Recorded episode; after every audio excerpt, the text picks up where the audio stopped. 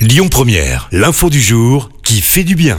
Et ce matin, on parle du coup de pouce du patron de Total, alors que l'INSEE annonce une hausse des prix dans les prochains mois de plus de 3% et que le prix du carburant atteint des records.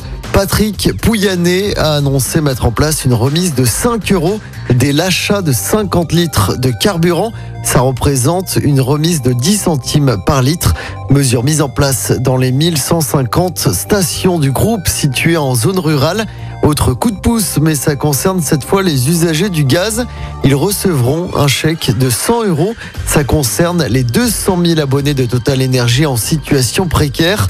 Le tarif réglementé du gaz a augmenté de plus de 45% entre janvier et octobre de l'année dernière. Écoutez votre radio Lyon Première en direct sur l'application Lyon Première, lyonpremière.fr et bien sûr à Lyon sur 90.2 FM et en DAB+. Lyon Première